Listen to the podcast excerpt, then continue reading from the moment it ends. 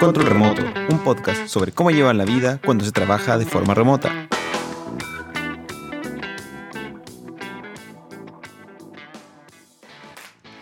¿Qué tal gente? Bienvenidos sean a Control Remoto. Hoy les tenemos un episodio donde conversaremos sobre colaboración y trabajo en equipo cuando se trabaja de manera remota, tocando temas porque, claro, cuando uno está separado por kilómetros y algunas veces países de distancia, es bueno saber cómo podemos llevar a cabo una buena relación con los integrantes de nuestro equipo. Soy Camilo Muñoz, diseñador en Modus Create, y como siempre me acompaña al otro lado de la pantalla mi amigo Matías Hernández, ingeniero en software en G2I. ¿Cómo ha estado la semana, Matías? Bien, ha sido una semana bien ajetreada, con harto, harto que hacer, pero bien, bien una semana igual, no hay problema. Poniéndole el hombro. Sí, sí, dos cosas, dos cosas pasaron. Una, eh, me invitaron a una conferencia en 9.5, 30 de junio, no se lo pierdan. Visiten la página conferencia.cl y grabé un podcast con Remotely Working, un podcast sobre trabajo remoto en inglés y control remoto estará mencionado en aquel programa. Esa... Eso, eso fue genial, eso fue muy bueno. Bueno, Todo el rato ha sido pura pega. buena. Oye, nosotros hemos tenido buena recepción con el último capítulo, pese a que era bien, bien oscuro. Y también hay que decir que esa fue la primera vez que metí mano editando un capítulo. Siempre te llevas tú esa pega, así que fue una experiencia bastante entretenida. Y, y- y va a cambiar, como entre comillas, los réditos de, de- de- de ese, ese experimento. Sí, y se, se notó, se notó la mano, el cambio de mano. Yo soy como más serio para editar. Tú dejaste, dejaste hartos gags entre medio y quedó muy bueno el capítulo, así que bacán. Si, al- si alguien no lo, no lo ha escuchado todavía, pongan, pongan atención hasta el final. Ahí está como una escena post créditos que, que vale la pena revisar. Estamos siguiendo el paso a Marvel. Así es. Bueno, como comentábamos, hoy revisaremos algunos tips, eh, exper- experiencias que hemos tenido eh, en cómo podemos mejorar e incentivar un poco la colaboración y el trabajo en equipo cuando los integrantes no estamos en la misma oficina. Eh, obviamente esto por el, por el trabajo remoto. Eh, entonces la posibilidad de crear lazos o, o el de repente, eh, como así lo dije, colaborar eh, en, en alguna tarea en particular se puede ver dificultado por, por esta no relación tan cercana. Entonces vamos revisando qué tenemos en la pauta. Lo primero que tenemos aquí en la pauta, lo primero que podemos hablar, creo que es como lo más obvio y directo, que es directamente comunicación, cómo mejorarla. Y el primer punto de comunicación es las apps de mensajería instantánea, como Slack otros que nombramos en otro episodio. Pero, ¿qué es lo que pasa con, esta, con estas aplicaciones? Eh, ¿Permiten realmente una buena comunicación? ¿Permiten esta relación más humana o más cercana con tu compañero de trabajo? ¿Qué sientes tú respecto a tu experiencia? Claro, tiene eh, eh, Slack o cualquier al final aplicación de mensajería por chat. es súper importante como para tener un, un historial de lo que hemos conversado. De repente, oh, me acordé que conversamos algo la semana pasada, pero, pero no me acuerdo perfectamente qué fue y tú puedes ir y revisar. En ese sentido, la raja Slack para eso. Pero hay muchas cosas que de repente hasta escribiendo te vas a demorar más que si, si tú le dices a tu compañero, oye, ¿por qué no una llamada rápida y, y nos ponemos de acuerdo con algo? En vez de perder el tiempo tratando de explicar algo eh, con palabras que de repente no todo se les da tan fácil, o incluso se puede dar para malos entendidos, que mejor que, oye, vamos a una llamada, cinco minutos, salimos de la duda y seguimos trabajando. Sí, o sea, las aplicaciones de mensajería de texto son, como dijiste, útiles para el historial y todo, pero tam- tam- también un poco para, para la cháchara y, hay situaciones en las que hablar por texto se da muy bien, pero normalmente cuando lo que tú estás buscando es solucionar un problema que, que tiene que ser rápido, la videollamada es mil veces lo mejor, con o sin cámara y aquí da lo mismo, lo que importante es que la comunicación verbal es mucho más rápida que la comunicación no verbal, sobre todo cuando tú te necesitas explicar algo muy técnico de tu propio trabajo, es mucho más fácil eh, explicarlo hablando y moviendo las manos que, escribiendo en, un, trozo de texto. Y aquí en cuanto a la comunicación, como es, igual es un tema bastante amplio, de repente a mí, me ha pasado que yo caigo en, en el, en el error quizás o no sé, demasiado trabajo y es como que eh, la comunicación solamente es para hablar de trabajo.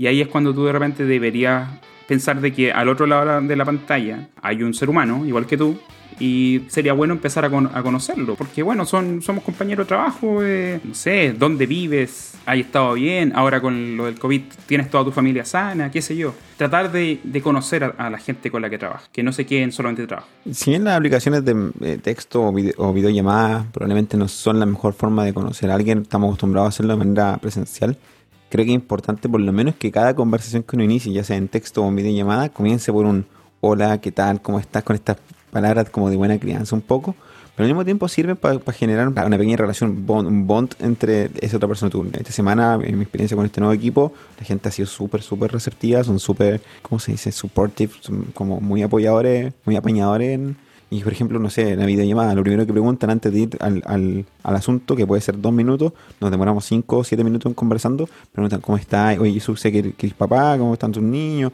etcétera, etcétera. Y eso es siempre, siempre se agradece porque te da una sensación de que hay una, que, les preocupa, que eres parte del equipo.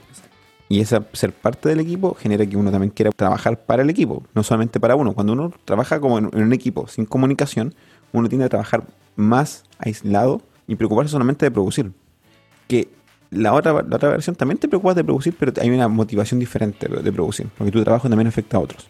Lo mismo, no sé, pues si algún, alguien de tu, de tu equipo estuvo de vacaciones o a lo mejor estuvo como con licencia y está volviendo al trabajo también, a lo que sabes de que volvió, eh, oye, ¿qué tal? ¿Estás, ¿Estás mejor? ¿Qué te pasó?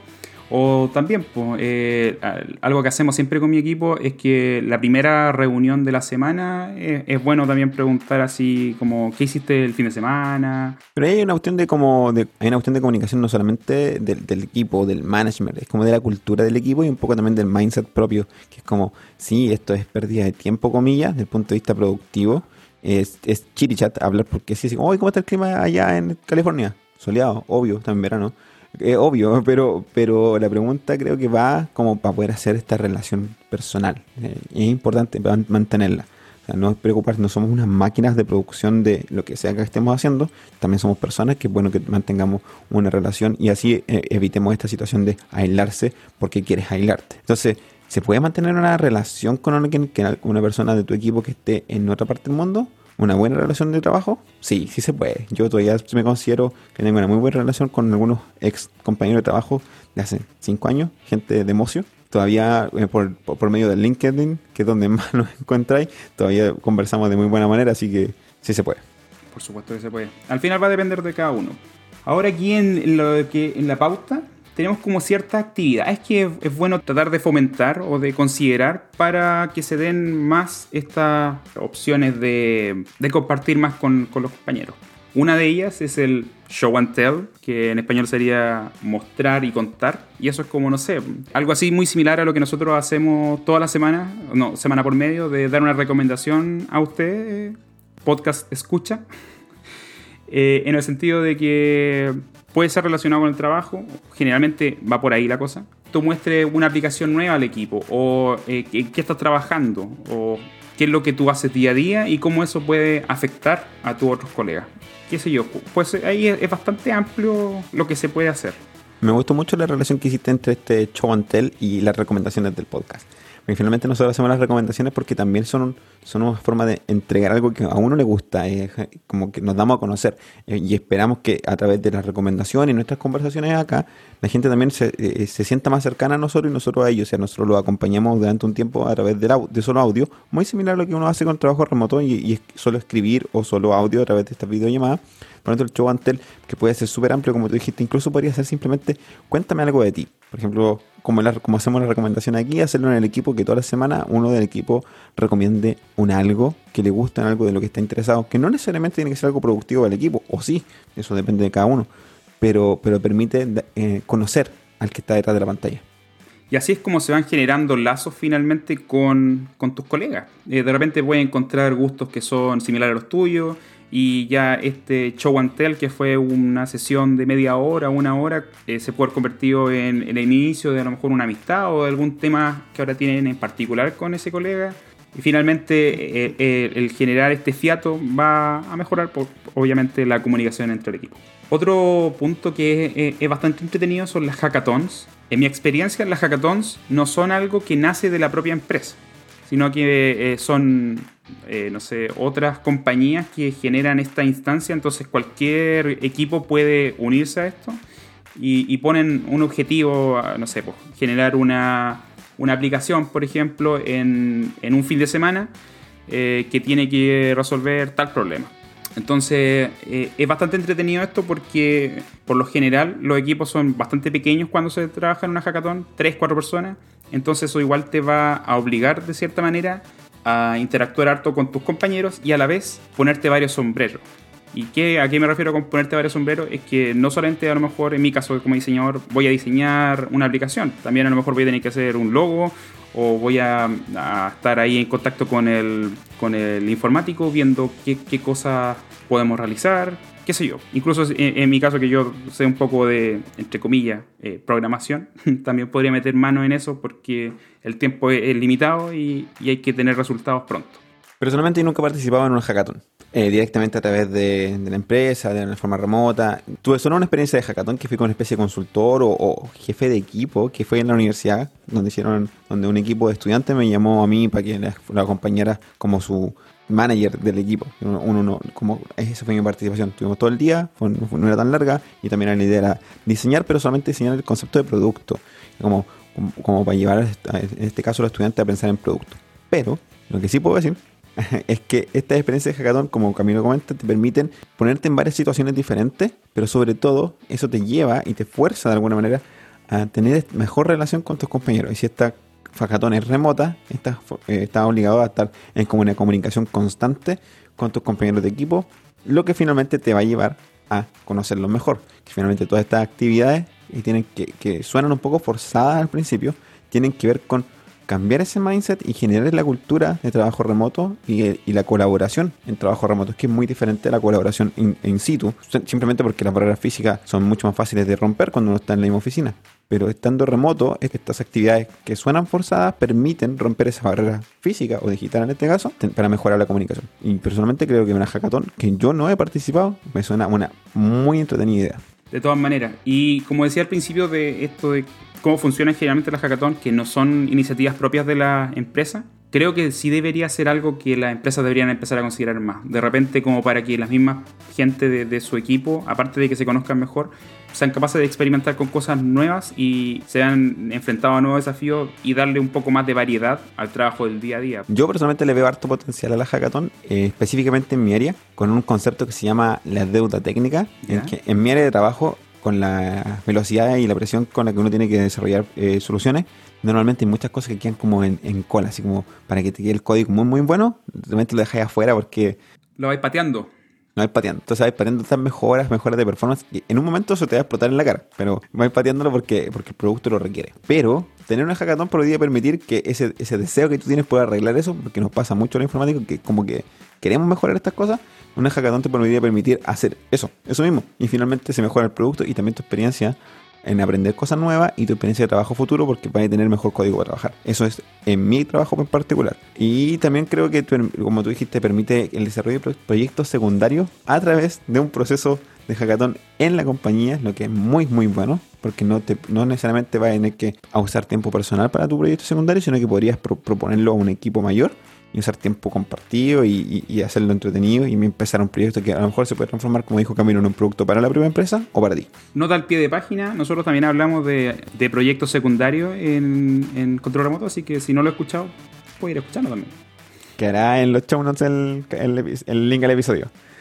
En el cuarto punto tenemos una nueva actividad que es los retreats, que, cuya traducción literal es retiros, pero no retiros espirituales, sino que eh, se refiere a un viaje que hace toda la compañía a un lugar en particular del mundo, ya que la compañía es eh, tiene el personal en todo el mundo. La idea es que se junten en una ciudad entretenida donde puedan todos trabajar juntos y también disfrutar. Mm, a mí me tocó, tuve la suerte de participar en un retreat con Mocio, eh, donde nos juntamos los 35 personas que trabajamos en Mocio, tanto producto, diseño, programadores y todos, todos, todos nos juntamos en Río de Janeiro. Nos fuimos a un condominio gigante donde por casa grande, el condominio se llamaba Las Mansiones, así que fue eran puras mansiones. Eh, todo, 35 en una casa, así que la casa era gigante. Y fue muy, muy entretenido. No solamente entretenido desde el punto entretenido de dos puntos de vista. Laboral, porque se produjo mucha cosa ahí y como la comunicación A ver, a mí me encanta el trabajo remoto, lo prefiero por sobre el trabajo presencial, pero es inigualable lo que puedes lograr de forma presencial. Ahora bien, en el caso del retiro yo creo que pudimos producir mucho más de forma presencial porque esa era la intención, era como que estábamos ahí para discutir cosas técnicas, para poder aprender, para poder hacer un montón de cosas. Entonces hay que sacar el máximo provecho los siete días que estábamos ahí, siete o diez días que estábamos ahí. Entonces también obviamente eso es mucho más productivo que estar todos los días en la oficina. No es lo mismo que, no es que sea la misma situación presencial. Y también fue muy entretenido porque compartimos mucho, fuimos a la playa, recorrimos un poco, así que fue muy muy bueno. Sí, tú, tú me seduciste eh, con, con esta empresa, con Mocio, sobre todo por esta cuestión del retreat. Y ahí, cuando por fin pisé el palito y, me fui a trabajar a Mocio, por fin se venía un, retreat en, el horizonte, pero ocurrió un problema con un cliente, Mocio empezó a sufrir, se cortó al 60% de, de, la planta de trabajadores y, y me cagó y, y, no fui al retreat, así que yo no, no tenía la experiencia. O sea, ah, yo no me fui con ese corte me fui después por un cambio de pega, pero... Pero ya la posibilidad de hacer el mismo tipo de viaje no era lo mismo. El viaje que hicimos a Río de Janeiro en ese caso lo pagó completamente la compañía. Pasajes, pasajes, el más barato del mundo posible, pero pasajes, estadía y alimentación. Cacha, Todo. Incluyendo el ticket para el carnaval de Río.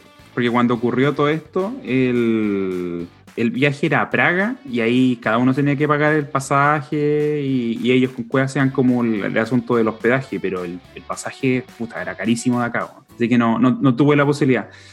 Es muy diferente, porque de aquí a Río de Janeiro no es tan, tan, tan, no es lejos, la verdad, no es lejos. Así que, así que me quedé sin retreat, pues, bueno. bueno, y ahora, y ahora en Mouse, yo sé que Mouse también hace retreat.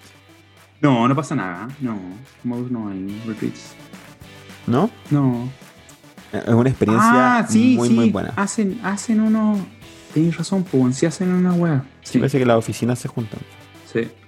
No, no he tenido la posibilidad. Es una experiencia muy, muy buena y como lo comentaba, eh, es una experiencia que rompe un poco el esquema del trabajo remoto porque la idea es juntarse y no y juntarse a producir y a generar relaciones personales, relaciones de amistad con, las personas que trabajan ahí. Yo después de ese retreat conocí mucho, mucho más a mis compañeros y ahí donde digo que con ellos formé una muy buena relación que hasta el día de hoy sí me comunico con algunos de ellos eh, y siempre es muy cercano. Entonces, no sé, por ejemplo, puedo mencionar al mismo CEO de, o CTO, ya ni me acuerdo, eh, que, a, JJ y Emre, todavía no tengo hasta en WhatsApp, así que no es que le hable todos los días, pero siguen siendo cercanos.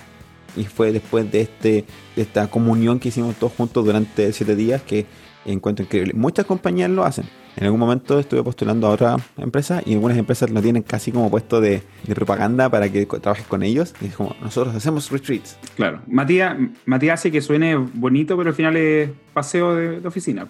Sí, paseo de oficina. como, como la película, pero no como la película chilena. no, no, no, no. ¿Viste, esa película? No la he visto, vi el tráiler y, me dio un poquito de vergüenza. Pero, pero bien. Pero sí es un paseo de oficina, es un paseo de oficina. Pero la gracia es que como es remoto, eh, viajáis a alguna parte del mundo. Esa es la gracia. La raja.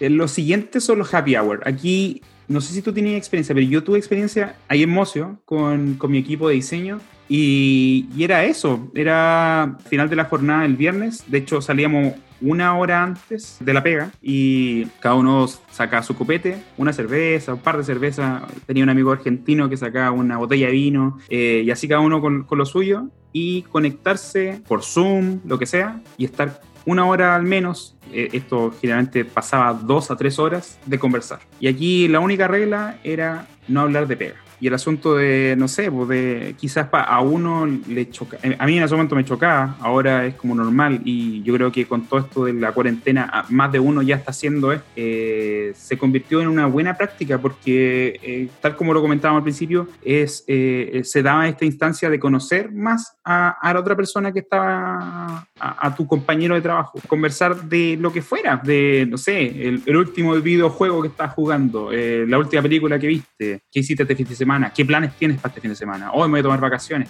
¿Qué piensas hacer? Oye, chiquillos, ¿me pueden dar una recomendación de dónde ir? ¿Qué sé yo? Y, eso, pues te ve enfrentado a, otra cultura también, porque en este caso que nosotros trabajamos con gente extranjera, no sé, de repente hasta, hasta discutir sobre los asados, porque un canadiense piensa que un asado son hamburguesas a la parrilla y un argentino te va a dar clases de lo que es un asado. No sé, eh, eso te, te,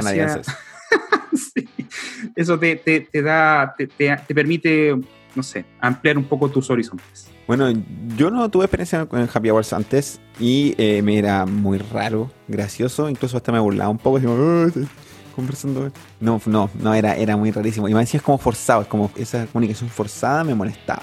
Y yo en Modus tuvimos Happy Half Hours. Era tan rápido todo que eran Half Hours. Y como que ponían un tema de conversación. Media hora para el, para el no iniciado en inglés.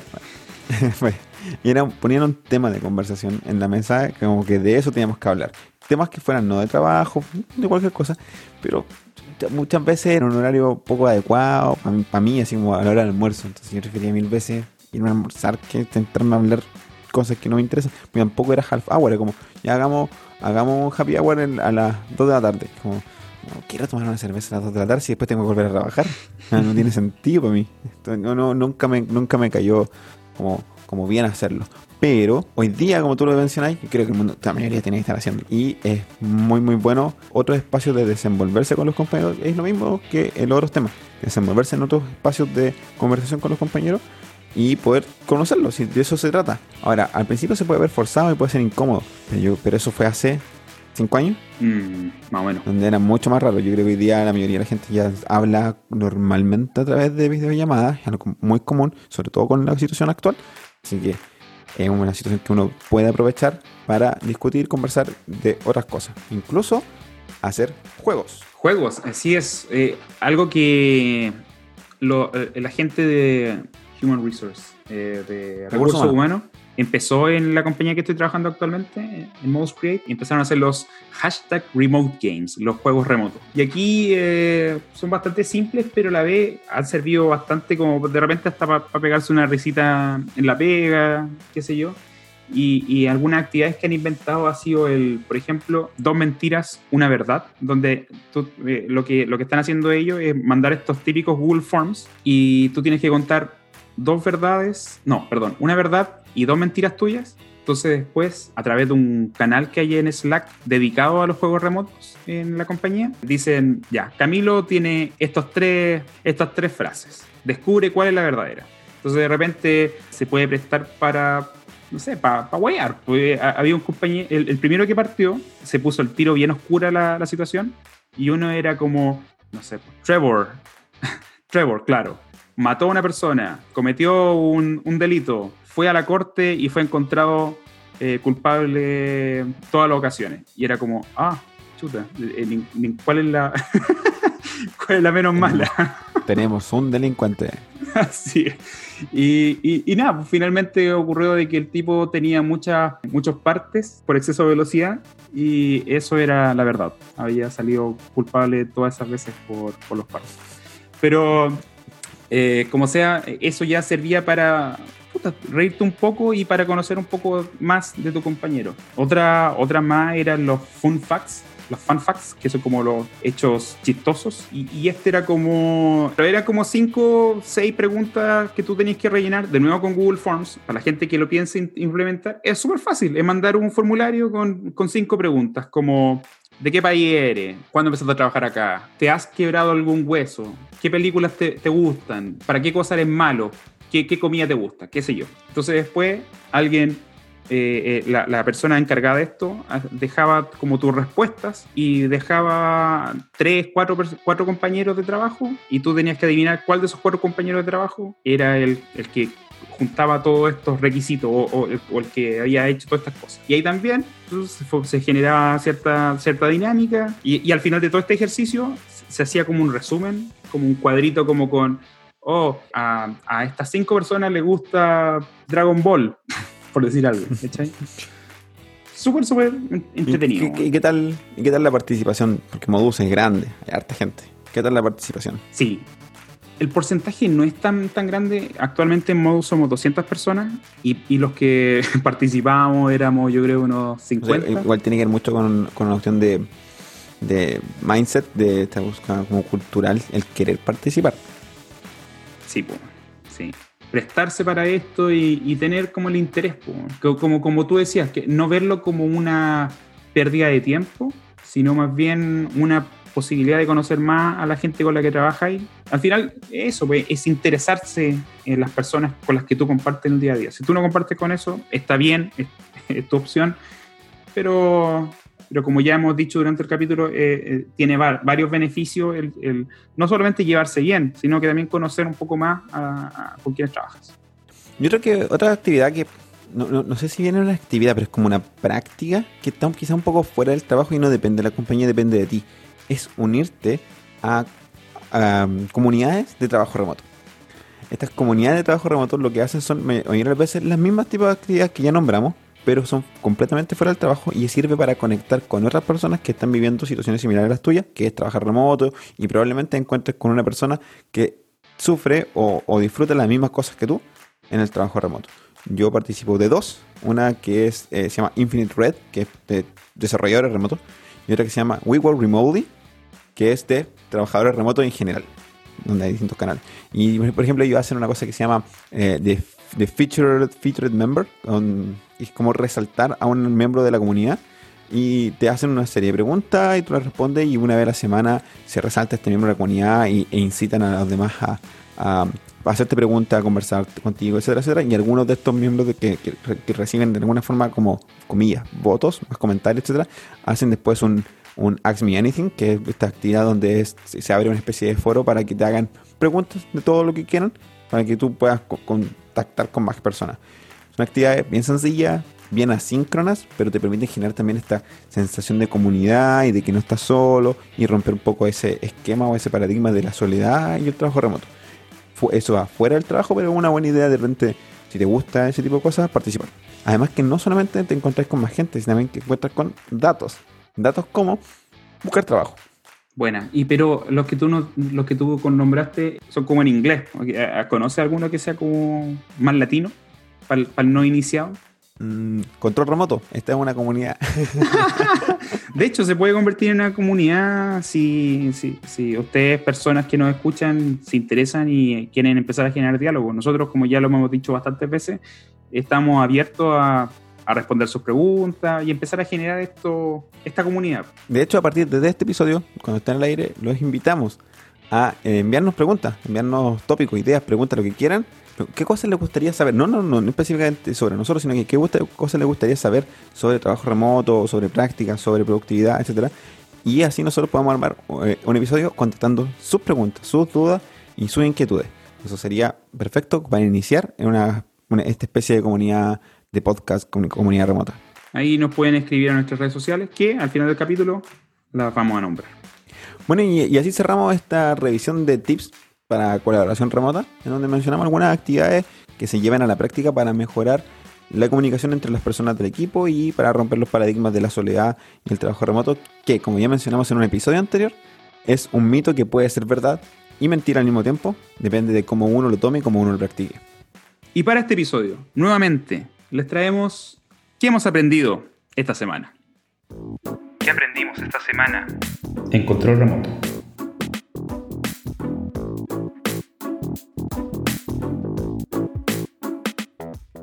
Esta semana les quiero comentar, no es algo que haya aprendido particularmente esta semana, como ha ocurrido casi todos los episodios, pero les quiero comentar algo que sí he aprendido durante el tiempo. Para los que no lo saben o para los que me escuchan en otro podcast eh, personal, soy un poco eh, nerd del café. Me encanta el café y me quiero hablar sobre café de grano, molienda y una técnica de molienda. ¿Por qué hablo de esto como no como una recomendación, sino como algo que he aprendido? Es porque en el proceso he aprendido bastante sobre cómo funciona el café y por qué que disfrutamos más el café de grano que el café instantáneo. Y una de las principales razones es porque el café de grano, si es fresco, fresco en, el sentido de la, fecha de tueste, sabe mucho mejor. Es posible extraerle sabores. ¿Cómo funciona el hacerse un café? Hacerse un café funciona en base a que el grano es permeable y el agua caliente, dependiendo de la temperatura, puede extraer diferentes sabores del café. Y estos sabores dependen del tamaño de la molienda y también dependen de la, temperatura, el tiempo que está en el agua, etc. Y puedes sacar sabores ácidos, dulces y amargos. Entonces hay un proceso ahí de apuntarle a qué mezcla de sabores quieres. Los sabores dulces son no confundir con dulce de azúcar, jamás vas a ver así. Pero hay unos dulces porque hay azúcares en el café. Azúcares que son que durante el proceso de tueste se desarrollan, por tanto se pueden extraer. Pero es súper complejo extraer el azúcar porque justo, justo en la temperatura ideal para extraer estos azúcares, se puede pasar un poquito y extraer amargores. En cambio, los ácidos son muy fáciles. Entonces, ¿qué es lo que aprendí? Que cuando hagas una receta de extracción de café, una receta se compone de la temperatura del agua, la cantidad del agua, la cantidad de grano y el tiempo de, extracción. tienes que ir variando una variable a la vez para encontrar ese sabor que buscas. Y que con cada café distinto, el sabor puede cambiar a pesar de que haga la misma receta. ¿Y qué recomiendo yo? Comprar, si es que van a usar café de grano, comprarse una buena moledora. Si algo van a invertir, inviertan en el grano y en la moledora, porque finalmente es la molienda la variable que más pueden manejar, más que la temperatura del agua, más que la cantidad de tiempo, porque normalmente uno cuando uno, busca una receta de alguna extracción eh, en internet, te van a decir 250 ml de agua por 16 gramos de café, perfecto. Ahora, tu molienda no te la pueden definir. Es muy difícil traspasar la molienda de una receta a otra, más allá de una foto o más allá de una pequeña descripción, así como mi, molienda se ve o se siente como granos de sal una descripción súper poco descriptiva. Entonces la molienda es algo que tienes que buscar. Personalmente a mí me gustan las molederas manuales. Son más baratas, con mejor calidad de molienda que las molederas eléctricas, que son más caras, con menos calidad de molienda. Pero obviamente la manual significa que uno tiene que estar dándole vuelta a la, cosa. Yo tengo una bien buena, me demoro 40 segundos en, en moler 18 gramos de café, que eso es por una taza. Así que ni un problema. mi aprendizaje está en la molienda del café. Es importante para poder extraer los sabores que uno le gustaría tener en la taza. Una taza ideal de café no se endulza con endulzantes externos, sino que debiese tener el dulzor propio del café para sentir ese sabor real del café. Por eso el café de grano y el café instantáneo son un mundo de diferencia. Si quieres saber más sobre café, pregúntenme en redes sociales. es un tema que, un tema que me gusta mucho. Voy a dejar un video sobre café. Voy a dejar dos videos en realidad. Uno de un video en inglés de un, de un youtuber que es un barista experto en inglés, pero es fácil de seguir, pero es muy bueno. James Hoffman.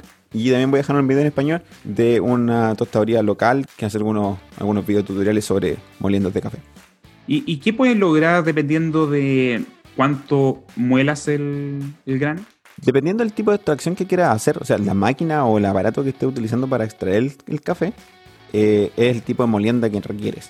Si lo que estás buscando es hacer una extracción tipo eh, expreso, primero, el expreso solo se logra con una máquina de expreso. No hay otra forma. Lo otro se parece a un expreso. Y todo aquello que se parece a un expreso se usa con una molienda muy eh, fina. ¿Por qué? Porque la idea es poder extraer mucho más. Cuando tú rompes mucho el grano de café, o sea, haces una molienda muy fina, queda más superficie del café expuesta al agua, por tanto es más fácil sacar sabores. Pero si lo que tú estás buscando es hacer una extracción tipo con filtro de papel, lo que necesitas es un grano menos molido, para que el agua, porque el agua se sienta sobre esta cama de café, se sienta por mucho más tiempo y se está extrayendo de a poquito, entonces si lo pones muy fino te va a quedar amargo. Entonces ahí uno va jugando con eso. Porque vas a extraer mucho más, si es muy fino, como hay más superficie, vas a extraer mucho más sabores y te vas a pasar del límite del dulzor hacia el amargo y te va a quedar un café extremadamente amargo que ni, con el endulzante pasa. Así que Sí, es, pura química, harta química el, el, truco del café. Bien entretenido. Bacán.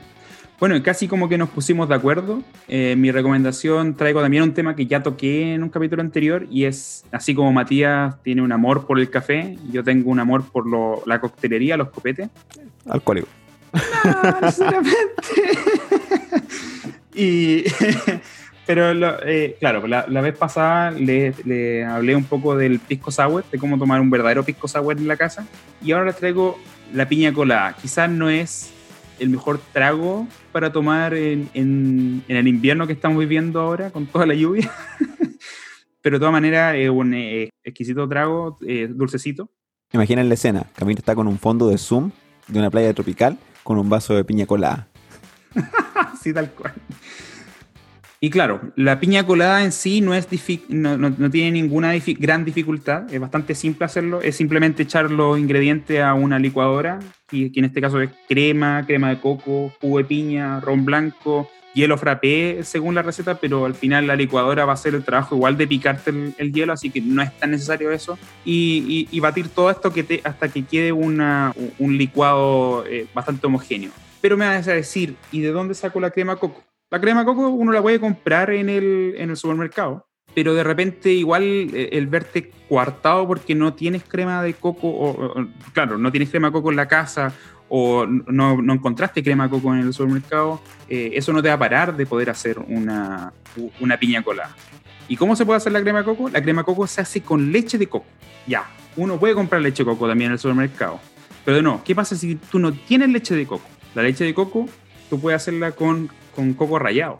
Simplemente echas una taza y media de, de agua, la mezclas con 200 gramos de coco rallado, lo dejas servir por unos 15 minutos, se enfría y después tú filtras y ¡bla! Tienes leche de coco. Ya, ahora, ahora que tenemos la leche de coco, ¿cómo hacemos la crema de coco? Tomas una taza de leche de coco, la mezclas con una taza de azúcar, lo dejas servir, lo dejas enfriar y tienes crema de coco. Y la crema coco, así como la goma, que también le hablé en el capítulo del pisco sour, una vez que tú lo haces y gracias a los azúcares, esto se mantiene súper bien y entre comillas es casi eterna. Con el tiempo, los meses, puede que te salga uno que otro, como una capita de honguito arriba, pero eso se puede sacar y, y la crema coco sigue funcionando. no, no suena tan apetitoso, apetitoso, pero de nuevo, eso es una cosa que te puede pasar en muchos meses más. Así que una microbiota ahí generándose arriba de la, de la capa. Los pajaritos, para hacer, para hacer yogur. No, pero... Kefir, por si acaso se llama kefir. Pajarito. Y, y bueno, y eso. Así y así champiñón arriba. y así de fácil eh, hacer la piña, piña colada. Entonces, de nuevo, si tú no tienes crema coco, no te veas cuartado por eso ya, te di la, forma fácil de hacerlo en la casa. Coco rallado del supermercado, una licuadora, los alcoholes requeridos y un filtro. ¿Con qué filtráis? No, cuando me refiero a filtro, eso puede ser pasarlo como por un sedazo, por un pedazo de tela, o simplemente eh, con un colador, un colador bien finito. Ah, ya. porque al final el, coco rallado van a quedar estos. Eh, puta, el coco y, el agua va a quedar, va a haber absorbido todo el sabor del coco. Entonces, al final es para que no te pasen esos como grumitos, cositas. Bueno, súper simple. Y le tenemos una noticia. Esta sección y este podcast tiene auspiciador. Así es. ¿Qué aprendimos esta semana? Fue traída a ustedes por Natural Market, un mercado saludable que conecta a la comunidad con productores y emprendedores locales, buscando generar una economía circular con productos agroecológicos seguros y saludables. Puedes encontrarlos en www.minaturalmarket.cl.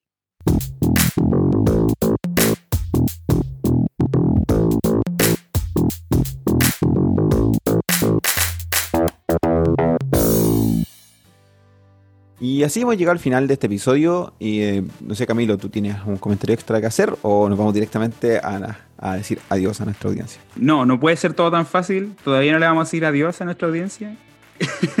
Creo que esto es, bastante importante en el trabajo remoto. Casi creo yo que es esencial. Muchas veces uno puede caer en el error de no generar lazos con los colegas virtuales, por así decirle. Y, es bueno entonces tomar un poco los consejos que le hablamos hoy día y tratar de implementarlos más ahora, sobre todo que eh, existe esta distancia, este distanciamiento social obligatorio. Conocer a las personas con quienes trabajas se transforma en algo importante, no solamente en el aspecto humano, si es que a, ti no te interesa ese aspecto, pero también es importante desde el punto de vista de productividad, si es que eso es lo más importante para ti. Porque incluso manteniendo un buen ambiente laboral, conociendo con quién trabajas, puedes compartir parte de las necesidades del trabajo y ser más productivo.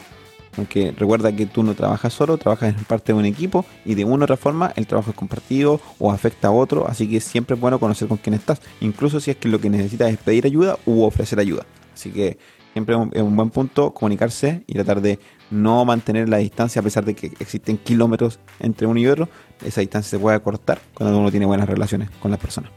Súper. Y bueno, no olvides suscribirte a tu aplicación favorita y así no perderte ningún episodio. Tus comentarios, preguntas, críticas son siempre bienvenidas y útiles. Síganos en nuestras redes sociales. Nos puede buscar en Instagram como arroba control remoto-podcast o en Twitter como arroba control remoto 7. Además, puedes contactarnos directamente en nuestras cuentas personales. El, el, capítulo anterior dije que tenía un nombre nuevo, ahora tengo otro nombre nuevo. Este yo creo que es el definitivo.